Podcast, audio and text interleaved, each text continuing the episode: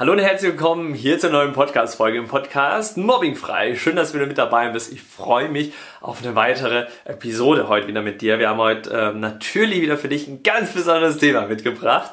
Und zwar verrate ich dir heute mal, was eigentlich das Wertvollste war, was meine Eltern in meiner damaligen 10 Jahre Mobbing-Laufbahn so alles gemacht haben und warum auch meine Eltern dafür verantwortlich waren, dass ich es raus aus dem Mobbing geschafft habe. Und dafür gibt es heute für dich ein paar exklusive Insights in die heile Familienstories, um dich da auch wirklich mal authentisch einfach mit reinzunehmen. Dabei wünsche ich dir ganz viel Spaß und ganz viel tolle Erkenntnisse. Spitz einmal die Ohren und dann wünsche ich dir ganz viel Freude hier beim Zuhören oder wenn du auch auf YouTube dabei bist, beim Zuschauen. Naja, fangen wir erstmal mit dem Aspekt an. Was haben meine Eltern oder was war das Wertvollste, was meine Eltern gemacht haben, damit ich es als Jugendlicher dann geschafft habe, nach über zehn Jahren Mobbing endlich da rauszukommen. Und das fängt eigentlich mit dem allerwichtigsten ersten Punkt an. Vielleicht weißt du es oder vielleicht hast du schon eine Idee. Die haben mich niemals aufgegeben. Und egal wie schlimm diese Momente waren, egal wie verzweifelt die am Boden waren, meine Eltern sind immer als Vorbild weitergegangen. Sie sind nicht an der Situation verzweifelt. Sie hatten Zweifel, ja, aber sie sind nicht verzweifelt, sondern haben trotzdem, egal in welcher Situation, immer und immer wieder nach Möglichkeiten gesucht. Haben unzählig Geld in mich investiert, damit ich da rauskomme.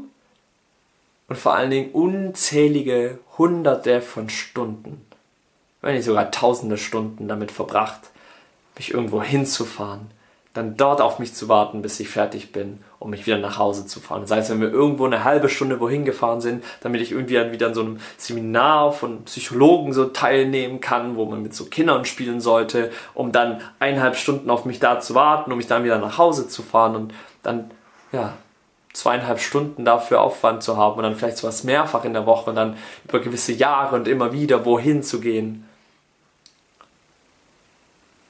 Haben sie mich niemals aufgegeben. Und das war das Wertvollste, was ich hier eigentlich an erster Stelle mitgeben will, weil ich erlebe auch immer wieder in Beratungsgesprächen, dass Eltern auch da sagen, ach, und ich weiß nicht mehr, was ich machen soll. Und ich glaube, ich muss die Situation jetzt einfach so akzeptieren. Nein, Bullshit. Wir müssen so Situationen nicht akzeptieren. Dafür weitergehen, losgehen. Und ich weiß an alle Eltern, die hier gerade zuhören oder zuschauen, dass sie sehr bewusst sind. Du sehr bewusst bist und weißt, und ich weiß auch, dass du alles für dein Kind tun würdest, dass es da rauskommt, dass es eine glückliche Schulzeit hat. Das weiß ich. Sonst würdest du erst gar nicht äh, mich hier gefunden haben und mit meiner Art zurechtkommen. Ähm, deswegen ist das schon mal ein sehr gutes Signal, wenn du hier die Podcast-Folge hörst. Aber dann weiß ich, coole Eltern, ihr macht schon viel richtig auf jeden Fall. Und das war für mich das Wertvollste, auch im Nachhinein dass sie niemals aufgegeben haben und immer vor allen Dingen nach Möglichkeit gesucht haben. Und was können wir noch machen? Okay, das hat nicht funktioniert, wir suchen so lange weiter, weil sie wussten, irgendwann werde ich es schaffen. Und das ist das Wichtigste. Meine Eltern hatten immer diesen Nordstern hier oben. Sie wussten, wir können das schaffen und wir werden das schaffen. Und haben dafür losgegangen. Ob es einfach war? Nee. Ob wir durch Tiefen gegangen sind? Durch ganz schöne Tiefen die so dunkel waren, die ich nicht mal beschreiben kann, wie tief die waren. Einfach, weil wir so viel probiert haben und trotzdem immer diesen Nordstern zu haben. Und dafür gehen wir los. Und wir kriegen das hin. Und wir machen das. Und dementsprechend auch. Und hier kommen wir eigentlich zu dem zweiten wichtigsten Punkt davon. Alles, was sie wollten, was ich lerne über mich, das aber auch fortzuleben. Die meisten Eltern sagen, ja komm, hier geh mal hin, mach mal was, aber sie selber machen nichts. Deswegen beispielsweise ist unser Programm, was wir aufgebaut haben, womit Kinder und Jugendliche oder Familien innerhalb von drei Monaten raus aus Mobbing kommen, auch so aufgebaut, dass wir einen Elternpart und einen Kinderpart haben, weil wir ganz genau wissen, es bringt nichts nur, wenn wir den Kindern alles beibringen und dann die Eltern, ja cool, was du da machst, sondern nein, es geht darum, und dafür sind wir einfach sehr einzigartig im deutschsprachigen Raum, weil wir ein ganzheitliches Konzept verfolgen und auch euch Eltern mitnehmen und sagen, was passiert mit dem Kind und wie könnt ihr in der Familie dafür sorgen. Und das ist eben der wichtigste Punkt, weshalb ich diesen Part Part bei mir mit rein integriert hat bei uns in die Online-Programme, in die Mobbing Frei Masterclass. Weil meine Eltern alles vorgelebt haben.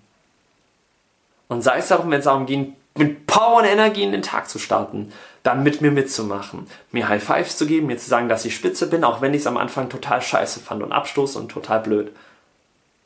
Aber sie haben das Große und Ganze gesehen und sind selber als Vorbild vorangeschreitet. Und egal wie schlecht es ihnen ging, sie haben trotzdem geschaut, wir als Eltern müssen in unsere Power kommen und überhaupt mein und meinem Sohn genau von deren Seite aus helfen zu können.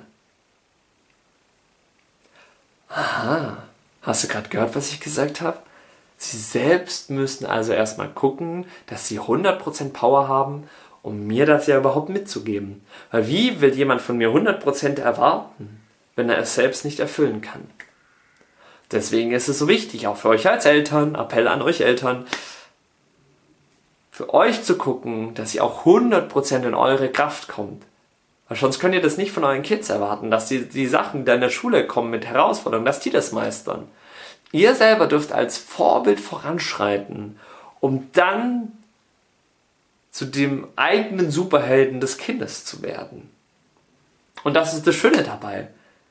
Und das sind so diese, diese Sachen, die teilweise so banal sind, die sich so einfach anhören, aber oftmals ist alles, was sich einfach anhört, das Schwierige umzusetzen, weil auch ihr als Eltern euch dafür entscheiden dürft. Und jetzt lasse ich die Energie in mein Zuhause rein. Jetzt gehe ich für die Positivität los. Jetzt fange ich an mit Meditation, um in die Ruhe zu kommen, um, an, um zu lernen, wie ich mit meinen Emotionen umgehen kann. Und lebe das für mein Kind vor. Zeige meinem Kind, ich mache etwas. Damit ein Kind sieht, wenn das die Mama oder der Papa kann, dann könnte das ja auch wertvoll für mich sein. Und das ist das Schöne dabei. Und das war das Wertvollste. Kommen wir mal zu Punkt 1, dass meine Eltern mich nie aufgegeben haben und dass sie immer als Vorbild vorangeschreitet sind. Und der dritte Aspekt davon ist, dass sie vor allen Dingen, und das habe ich eigentlich schon im ersten Punkt eigentlich auch schon erwähnt, dass sie angefangen haben zu erkennen, dass sie vielleicht nicht die richtigen sind, um mir wirklich raus aus dem Mobbing zu helfen, sondern lediglich die Impulsgeber sind. Genauso wie das Beispiel habe ich schon mal in einer Podcast-Folge genannt mit dem Fußballspielen. Meine Eltern wussten, okay, sie können mir den Weg aus dem Mobbing nicht zeigen, weil sie ihn ja selbst gar nicht erfahren haben. Gut, jetzt gab es zu meiner Zeit niemand, der damit irgendwie rausgegangen ist und gesagt hat, hey, ich habe mein Mobbing durchgemacht und ich habe es erfolgreich rausgeschafft. Hier, komm, ich würde euch gerne helfen. Ähm, gab es leider nicht. Deswegen haben wir natürlich andere weitere Sachen gesucht, dass es vielleicht für erfolgreiche Menschen irgendwo im Leben gibt, wovon ich Bücher lesen kann oder Seminare besuchen kann, um da einfach weiter voranzukommen in meiner persönlichen Weiterentwicklung. Und auch hier wieder unzählige Dinge ausprobiert. Und das ist das Wertvollste an Punkt Nummer drei, dass meine Eltern verstanden haben, dass sie vielleicht nicht die richtigen sind, um mir diesen Weg rauszuzeigen, sondern die Impulsgeber, um mich auf diesem Weg zu unterstützen. Aber sie haben gecheckt, dass ich jemanden brauche, dass ich Insights brauche von jemandem, der schon einen gewissen Weg im Leben gegangen ist, was nichts mit den Eltern zu tun hat.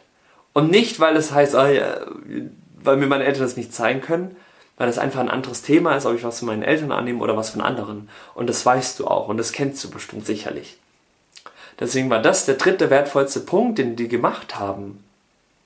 Zu erkennen, nach anderen Lösungen zu suchen und von Menschen zu lernen, die schon da sind, wo wir hinwollen. Und that's it. Das ist die Magie hinter all dem. Dann habe ich zehn Jahre dafür gebraucht, um rauszukommen.